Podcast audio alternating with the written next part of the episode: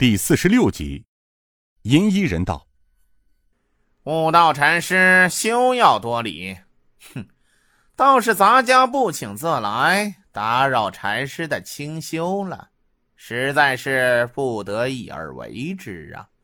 还望悟道禅师海涵。”悟道和尚起手说道：“阿弥陀佛。”施主带着手下气势汹汹走进大悲殿，难道是为了礼佛而来？银衣人尖笑了起来，那声音十分刺耳。笑完后，他一抖手中的拂尘，说道：“老禅师有所不知啊，咱家这一辈子，一不烧香，二不礼佛，这心目中只有一个人可拜。”那就是咱家的主子。说完，他看了一眼周之同父子，又说道：“洛阳龙虎镖局的周局主亲自押镖，哼，可见这趟镖的分量非同小可呀。怎么样，能否与咱家做个交易，如何呀？”周之同笑了笑，说道：“嘿嘿，你想怎么个交易法？”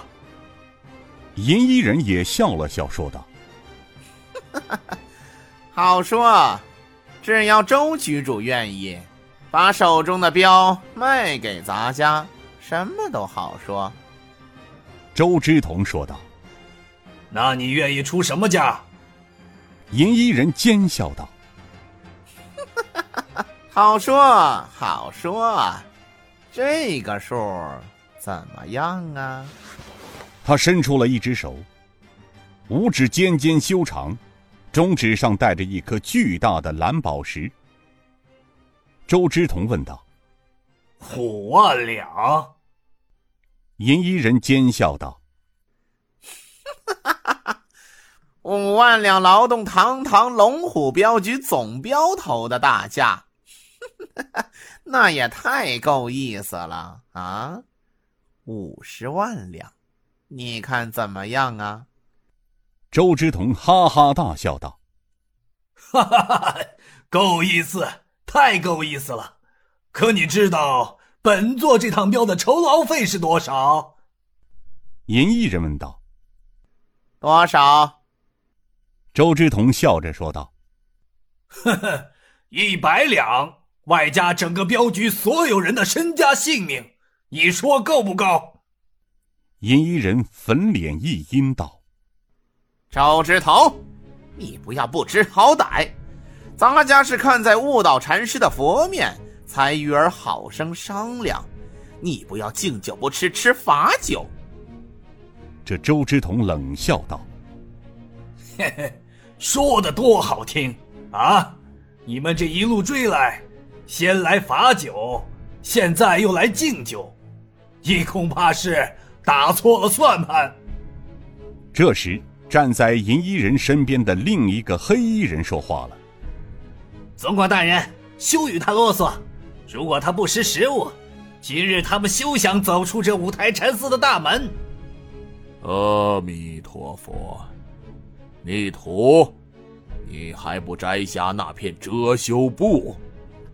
那黑衣人退了一步，无奈的摘掉了脸上的蒙面巾，向前走了几步，单腿一跪道：“齐坤，拜见师傅，拜见二师叔。”阿弥陀佛。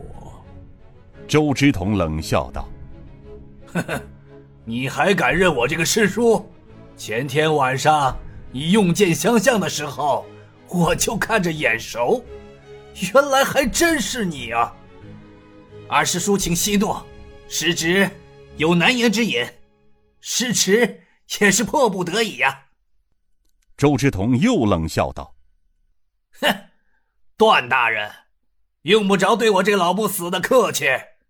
自从你叛离师门，卖身投靠朝廷的那天起，你已经不是五台门中俗家弟子了。你率领东厂侍卫。”追杀本座，也情有可原呐。今日又追到师门上来了，还厚颜无耻的叫师叔，嘿嘿嘿！老夫后悔当年为什么不一刀杀了你，清你门户呢？老东西，你住口！你敢污蔑我们段大人，真是活腻了！周之同身边的青年人怒声道：“住口！你又是什么东西？在我看来，你不过是朝廷的一条狗。你出来，让本公子讨教讨教。”那黑衣人这时火冒三丈，拔出腰刀，正要冲上去，忽然跪在地上，想站也站不起来，急得跪在地上乱骂：“是谁？暗算老子！有种的站出来！谁？你他娘的站出来啊！暗算老子！